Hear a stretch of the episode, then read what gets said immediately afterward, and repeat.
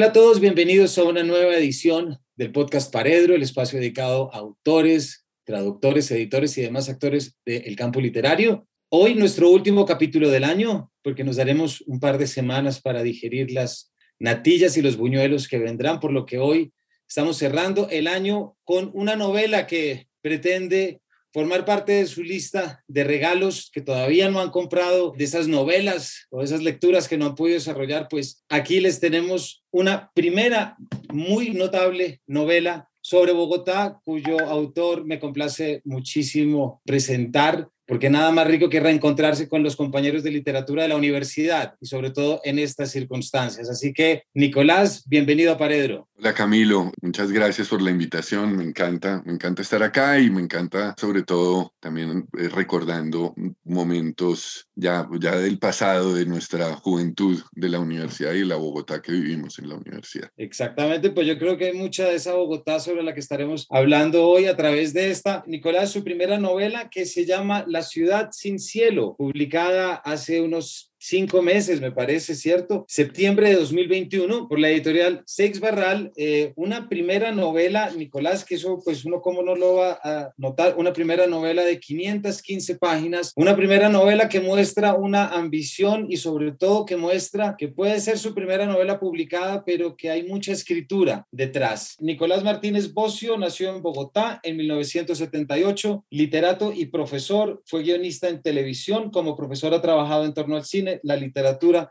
y la escritura creativa. Es una biografía muy cortica para una primera novela como esta, Nicolás. ¿Por qué no nos cuenta un poquito a qué se dedica y cómo llega esta novela a ser escrita? Bueno, pues eh, a qué me dedico, Camilo. Soy ante todo profesor, profesor de literatura, pero profesor de colegio. Eh, me entiendo desde ahí, desde la, digamos que la docencia con adolescentes, sobre todo, es mi, mi, las edades que más, con las que más me gusta trabajar y con las que mejor me siento. Y desde, desde ahí me acerco en mi día a día a la literatura, es decir, eh, mis exploraciones más en mi campo universitario, si bien me parecen muy interesantes, de no me retan tanto como, como lo hace el trabajo con los adolescentes, porque siento que ahí hay algo muy, muy bonito de, la conexión con la persona a través de, la literatura, de ver el mundo a través de otros ojos, de otros tiempos, de otras culturas y, convertir, eh, digamos, como en la literatura en un, no sé, como en una, en, una vocación, en un gusto, en un lugar para, para mis alumnos, es algo que que me parece fascinante y desde ahí trabajo constantemente en mi día a día como profesor. Sí, me gradué de, de, literatura con usted, por cierto. Después hice una maestría en educación y pues me dediqué a, la, a, ser profesor de literatura. He trabajado como guionista en televisión, pero digamos que siento que la televisión se cansó de mí y yo también un poquito de ella, no nos, no nos entendimos muy bien, pero le agradezco mucho a la televisión un ejercicio importante, como un músculo, llamo yo, importantísimo de escritor, de, de la, la, capacidad de sentarse ante una hoja en blanco y escribir y escribir y escribir y después borrar. Y también me dio algo que es la, la, la capacidad de, como de separarse afectivamente de lo que uno escribe, poder editarlo, poder entender la crítica del otro sin tanto ah, dolor emocional, pues. Esas son, digamos, como cosas que me dejó mi trabajo como guionista. Mm, siento yo, me siento muy cómodo dialogando, hablando con como los personajes, eh, poniéndolos a hablar, pues. Y eso creo yo se lo debo en gran medida al ejercicio de haber escrito para televisión, pero creo que ya eso sí, digamos que quedó en el pasado, aunque me, el cine es algo que sí me sigue coqueteando, digamos, eso es, eso es algo que me sigue interesando escribir para sí. Eso es a grandes rasgos lo que, lo que he hecho, muy a grandes rasgos. ¿Y cómo nace la novela? Pues esto nace, realmente nace como un interés de, voy a escribir un largometraje. Esto, esto sucede más o menos en el 2007, 2006, algo así. Yo digo, voy a escribir un largometraje, pero quiero escribir un largometraje digamos, quiero primero tener una idea, casi que un argumento, una sinopsis, y entonces mm, digo, voy a escribir un cuento para así acercarme al largometraje. Y yo no soy muy eh, asiduo lector de cuentos, debo confesarlo, yo soy lector de novela y de novela larga, preferiblemente, son las que más me, me marcan. Entonces, pues inevitablemente iba a ser un fracaso mi cuento, mi intento de cuento comenzó a, a, a salirse de madre, a extralimitarse, a desbordarse. Comencé a explorar, en un momento dije, no, está, esto definitivamente no es, digamos, algo eh, que haya nacido para hacer un audiovisual, porque hay mucho de, del interior de los personajes, de la mente, de las emociones, de las experiencias, que no lo puedo contar por medio de escenas, por medio de acciones necesito esa voz que, que, puede explorar el interior de los personajes. Entonces entendí que esto no, no, iba para algo audiovisual y entendí que tampoco iba para cuento, porque comenzaba a, como le digo, a salirse de madre. Eh, comencé a, explorar otros personajes de ese mismo, del universo que había construido en el cuento. De una forma muy caótica, comencé a construir algo así como una ciudad de, de, de retazos de, de historias que de una u otra forma se conectaban, pero no tenía muy claro para dónde iba. Un par de años después fui encontrando el personaje que más amarraba a, a, digamos, a, la, a la novela, pues le daba como un hilo conductor. Fui también entendiendo que la novela más que de un personaje se trataba de Bogotá. Y así fui, fui explorándola, fui explorándola, fui, digamos que depurándola, fui borrando, borré un montón. Usted dice ahorita 510 páginas y sí, pero, pero borré 200 fácilmente. Y hubo ya un momento en que, en que la encontré y fue exactamente en diciembre del 2012 y fue producto de un accidente que tuve. Casi me muero, me reanimaron, me, sacaron del mar ahogando, ahogado pues. Pero en el momento en que, digamos que pensé que me iba a morir, dije, pucha, no he terminado esta novela. Y cuando salí y me reanimaron, como que entre todas las otras cosas que tuve que poner en orden ahí frente a la playa, puse en orden la novela y volví a Bogotá y ahí ya comencé en enero del 2013, comencé a, a darle un, un, un, cauce mucho más claro, mucho más definido, porque ya tenía clara la estructura, ya tenía claro hacia dónde iba, pero sí es un trabajo de, de más de 10 años, de, de pronto 12 o 13 años. Y con, y con una experiencia cercana, cosa que siempre le pone a la escritura un, un puntico. Eh, sí. Nicolás, arranca usted entonces a trabajar de manera seria eh, y de repente nos da esta novela que es un retrato a través de Jaimito, que es uno de sus personajes, una multiplicidad de otros personajes que interactúan con él. Tal como usted lo acaba de decir, Bogotá es un personaje principal, pero no lo hace únicamente su descripción urbana, desde, su descrip desde sus descripciones físicas, sino precisamente es ese punto de convergencia entre los habitantes de la ciudad y una ciudad, llamémosla cuanto menos caótica y que tiene su impacto, su impacto emocional y también neurótico sobre los personajes. Entonces, ahorita decía usted recordando ese Bogotá que nos tocó vivir en la universidad muchos de los que nos escuchan seguramente se acuerdan de las fiestas Beat 64 que debía usted organizar por allá en el 98, 99, en la que ya entonces era meterse en esquinas de Bogotá, al lado de la universidad, pero pues siempre había un componente urbano. Pregunto mucho, Nicolás, ¿cuál ha sido su Bogotá ¿Cuál ha sido su experiencia bogotana para poder darnos lo que es, a mi juicio, una actualización de lo que es la temática de Bogotá en una novela? Sí, creo yo que, mm, que hay mucho de... Mm, yo, yo pienso ahora en la, en la, juventud de ahora, que, a la cual quiero mucho porque la conozco, ¿no? Como profesor, pero pienso que vivimos, o no sé si lo estoy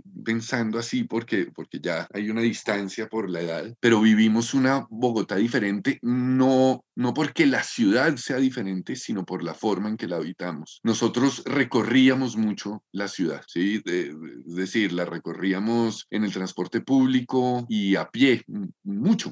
Yo, yo ahora siento que cada vez esa lógica de, del, del eh, conjunto privado, ¿no? De la vida va del conjunto, del encierro, del refugio que es un encierro, o del encierro que es un refugio más bien, del conjunto privado al colegio o al club o al centro comercial o a la universidad, todo como transitado por un por, a través de un carro, ¿no? Todo, todo encerrado, todo visto a través de una vitrina, siento que se está normalizando en la actualidad a partir de un miedo. Yo en un momento pensé en ponerle a la novela eh, eh, La ciudad es mi miedo, porque era como una, una forma también de retratar esa relación que tenemos los bogotanos con la ciudad. Nosotros, digo, nuestra generación, creo yo, transitó más la ciudad y busco retratar o, revivir esa, e, esa experiencia de ciudad, de esa Bogotá urbana, sucia, a veces como, digámoslo, eh, peligrosa, miedosa, hostil, machista, clasista, ¿no? Es decir, es una ciudad muy salvaje que, que, nos tocó vivir que uno a veces hacía también el papel de, de, la víctima o, o, porque nos atracaron mil veces. Yo puedo contar mil historias de robos de los que fui víctima, pero, pero ahí hay mucho de, de esa Bogotá, ¿no? En, esa, en ese relacionarse con la ciudad. Sí, yo, yo hacía, digamos, yo pasé por, por, por una época en donde fui a muchos conciertos, en una época más hacia el 96, 95, conciertos que había en diferentes sectores de la ciudad y ahora yo me reencuentro con mucha gente y recordamos esos conciertos como momentos así como icónicos de la rebeldía pues de nuestra juventud, de nuestro momento, que además es que la adolescencia es eso, ¿no? Es salir a, a, ser alguien ante el mundo, ¿no? Y, y, eso siento que lo exploro en la novela, ¿no? La, la búsqueda de, de los, del individuo, de los personajes a, digamos, a definirse en el mundo y a definirse, claro, está en la ciudad, en una ciudad hostil, en una ciudad que, a la que tienen que enfrentarse. Y pues ya después en la universidad yo hice fiestas, em, las que usted menciona, de BIT 64, yo alcancé a tener un, un, apartamento de tres pisos que sacamos con, con muchos amigos, somos como ocho amigos, nueve amigos, en la 24 entre décima y trece, un apartamento que era una locura. Y así, y ahí hacíamos unas fiestas y era un sector tremendamente hostil. Ahí me atacaron 30 mil veces. Entonces, esa ciudad es una ciudad que, que, me marcó en una época y que, que, quiero explorar o que quise explorar en la novela. Quiero seguir explorando, la verdad. Pues ya, ya estoy escribiendo un nuevo proyecto y también tiene que ver con Bogotá. Digamos que es algo que siento que me persigue, que me define, que me determina, ¿no? La, e, esa, esa ciudad. Esa es una ciudad que siento que está presente ahí, ¿no? Pero si yo me pongo como reto retratar esta ciudad, la ciudad sin cielo, pues Bogotá, esta Bogotá techada, sin, sin, sin Dios, sin futuros, ¿sí? llena de proyectos, pero que no, no se dirige hacia ninguna parte, de, de individuos fracasados, encerrados y demás. Voy a terminar explorando qué es lo que hago, diferentes personajes diferentes vivencias que ya se salen de la mía, de la propia. Hay voces femeninas, que es algo que construí a partir de, de hablar con, con amigas, con, ¿no? con, con mujeres que han vivido esta Bogotá y que han vivido experiencias terribles como tener que aguantarse a un tipo masturbándose al lado de ellas en un, en un bus, cosas que están completamente naturalizadas para el bogotano. Y también diferentes clases sociales, que creo que es algo que no se puede omitir si tratamos de pensar a, a, Bogotá, ¿no? esta Bogotá jerarquizada, casi que definida en, su, en su geografía, ¿no? Por, eh, por una, una, unas clases sociales, una opresora, otra oprimida, y, y esas relaciones sutiles entre las clases, y a veces no tan sutiles, pero que siempre están mediadas por una agresividad, por una violencia que hace parte de, de nuestro diálogo como, como bogotanos. En el día a día de, de, de, ser bogotanos está, está eso. Así es. Pues mire que justamente estaba buscando aquí el párrafo que leo de la página 113. Y ella tuvo que aprender a convivir con el olor a meados de los sábados por la mañana y el del aceite quemado y vuelto a quemar, y con el cliente al que le pestaba la noche y las ratas que no veía, pero sabía que por ahí estaba. Y la basura, fue puta vida, la basura. Tenía que hacerlo. Y ella tuvo que ver normal lo anormal. Tanto que una vez se subió un tipo al bus, se le sentó al lado y ella tuvo que saber evadirse para no vomitarse mientras el degenerado se la sacaba y respiraba duro, y la miraba y soltaba una risita y se la agitaba como un mandril, y la lengua le bailaba como recordándole el calor que trataba de ocultar entre las piernas, y nadie veía nada, todos tan rutinarios, todos en lo mismo mientras la ciudad eructaba muy temprano en la mañana, y ella lo quiso matar, Imaginó que le arrancaba la garganta con las uñas recién pintadas de morado y tiraba el pescuezo por la ventana, pero no hizo nada porque en el fondo es normal.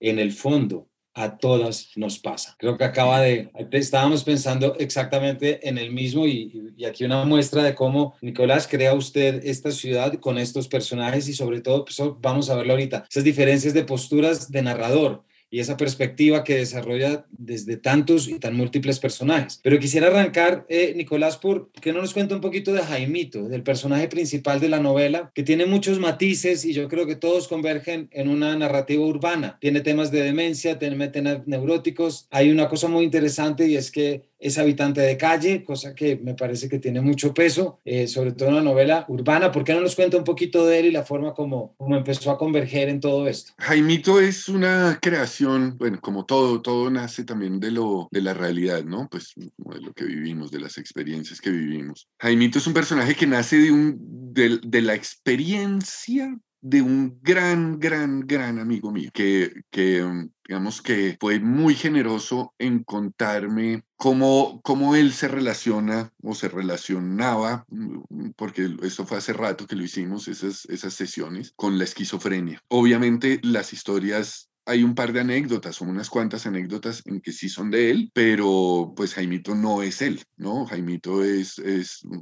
digamos que nace eh, a partir de, de, elementos que él me da, pero pues ya hay un momento en que eso cobra vida y, no es él, la familia de Jaimito no es la de mi amigo, es decir, no, no, no es una historia en absoluto biográfica, pero la esquizofrenia, lo que él me contaba, la experiencia, la vivencia de la esquizofrenia y lo que alcancé a leer también de la esquizofrenia me resultaba muy interesante como metáfora de Bogotá. Él me hablaba en alguna ocasión de que él sentía, él, el, el, digamos, su yo, se veía secuestrado por otras personalidades suyas y que era más interesante ser esas otras personalidades eh, que ser él. Esas otras personalidades eran más libres, podían hacer un montón de cosas que él no podía hacer. Se sentían más seguras, ¿no? Eran más, más dueñas de sí que lo que él podía hacer. Entonces esa idea de el yo secuestrado, el yo amarrado, ¿sí? Y, mi cuerpo habitado, dominado por otro, por otro que, que soy yo también, ¿sí? Me parece que es más libre, ¿no? Que está más emancipado, me parecía sumamente interesante y me parecía además interesante para hablar de Bogotá, de Bogotá como un encierro, ¿sí? Eh, de hecho, esa idea de la esquizofrenia eh, etimológicamente habla de, de la mente dividida, ¿no? Una, mente dividida, una mente fragmentada. Eso me habla de, de esa misma eh, característica o, de ese mismo caos o de esa misma estructura rizomática, digámoslo así, que tiene una ciudad, ¿sí? Que, que, está eh, plagada de vivencias, de subjetividades, de miradas, de angustias, de ansiedades, de deseos, de miedos, ¿sí? Todo eso me parece que, eh, digamos que ese personaje de Jaimito el esquizofrénico puede retratar esa ciudad esquizofrénica que entiendo yo por Bogotá, que por eso digamos que se tiene que ver en gran medida con, con, con esa imagen de, de, esa ciudad sin cielo, una ciudad eh, encerrada, ¿no? Una ciudad con un techo, como, como decía Goyeneche, el, el, el eh, el, que, el candidato precursor de esos candidatos locos que había en Colombia, candidatos a la presidencia, que decía que le quería poner una marquesina a Bogotá porque llovía mucho. Eh, entonces esa idea de esa ciudad techada me, funcionaba también muy bien como una metáfora de, de esta ciudad encerrada, pestilente, agobiada, caótica, fragmentada. Entonces, digamos que ese, ese, personaje de Jaimito y la esquizofrenia en gran medida me funciona como, como un espejo de Bogotá, como una, una relación muy íntima con la ciudad. Y además es, eh, los amigos de él hay muchos que salen de la ciudad y demás. Él, él está prácticamente todo el tiempo. Él también tiene un par de salidas de la ciudad, pero, pero él está prácticamente todo el tiempo en Bogotá, muy definido, determinado por la ciudad. Y yo creo, yo lo decía ahorita, creo que la ciudad nos define, nos determina. Yo me siento muy bogotano, no, no siento que sería otro si no, si no hubiera nacido y me hubiera criado y hubiera vivido en Bogotá. Tiene además Jaime algo que es característico de, de los que llamamos locos, ¿sí? Y es que es genial. Yo no sé si es porque, porque realmente son genios o porque perciben el mundo diferente a como lo percibimos eh, o, o, lo, perciben diferente a como lo percibe la, la, normalidad, la norma. Y entonces esos, eso, ese público o esa, digamos, ese mundo, esa, esa población ordinaria, normal, los llama genios, geniales, ¿no? Brillantes. Y Jaimito tiene esa posibilidad como de ver el mundo de una forma única. ¿Sí? particular. Eso lo exploro en la novela, como trato de, de, buscar esa, esa mirada propia de Jaimito que de pronto logra, eh, pues sí lo logra, pero de pronto puede llegar a esos momentos de poner al lector frente a una nueva mirada sobre Bogotá. Esa mirada de Jaimito le puede dar, pues, digamos que puede funcionar como unos nuevos lentes para, para el lector. Ese es en gran parte como el interés de, de esa mirada genial. También es también tiene una búsqueda estética. Jaimito es un, vamos, es un chef, es un fotógrafo, es un artista, echa el tarot, estudió psicología, estudió filosofía, hizo de todo un poco, hizo de todo un poco. Entonces, ese Jaimito está explorando, tiene una búsqueda estética que, que es también una relación con Bogotá. Y eso es en gran medida lo que lo que hace la novela. Buena parte de la novela se estructura a partir de un rollo de fotografías que él le toma a Bogotá. La tercera parte, eh, digamos que está contada a partir de las fotos que él le toma a Bogotá. Entonces, ahí hay una búsqueda estética, una mirada propia de Jaimito, que digamos que es em, fundamental, creo yo, para, para la novela, como estructuralmente. Y bueno, pasa por un momento en que, porque él es de clase alta, también termina en un momento como usted dice, como habitante de la calle. Pasa por un psiquiátrico, después como habitante de la calle, pasa en dos momentos como habitante, pues, digamos, termina siendo habitante de la calle en dos momentos. Es como un vagabundo de la ciudad en un momento, ¿no? Como que eh, transita, trasiega la ciudad, la, la vive, ¿no? La, la respira, es como el más, el personaje más bogotano de todos, a mi juicio.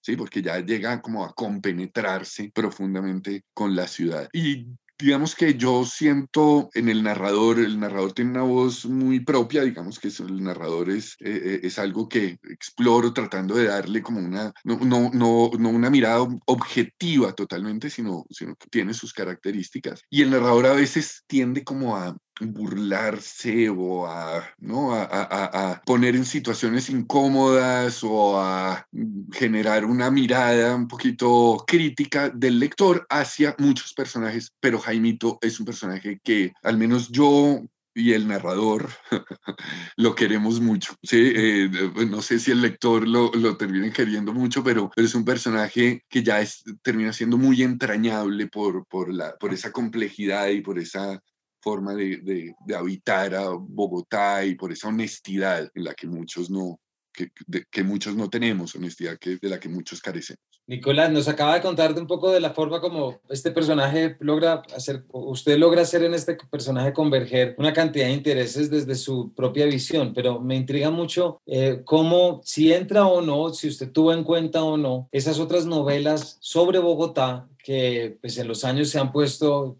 han cobrado un valor muy importante. La primera que viene siempre a la cabeza es Sin Remedio, de Antonio Caballero, hay otras que recuerdo mucho de esa época nuestra, como por ejemplo Opio en las nubes, de Rafael Chaparro, que aunque no era una novela bogotana, pero pues sí tenía Bogotá un trasfondo. Como le tengo diciendo a nuestros oyentes, yo siento que esta novela entra a dialogar con esa idea del panorama literario desde Bogotá y la creación bogotana. Entonces, usted echó mano de algo, entró en diálogo con algo, ¿le sirvió algo de lo que ya se había hecho o fue un ejercicio de entrar a buscar esta propia ciudad por su lado? No, claro, eh, digamos que de Bogotá puntualmente siento que hay dos referentes mm, claros. Uno es Sin Remedio, claramente, ¿sí? Es, eso es, es, una novela, digamos que incluso por momentos yo decía como, ojo, no, no, no, no, no estoy haciendo otro sin remedio, ni mucho menos, no, yo no quiero copiar, porque había momentos en que yo sentía transitando calles que, que, transitaba, eh,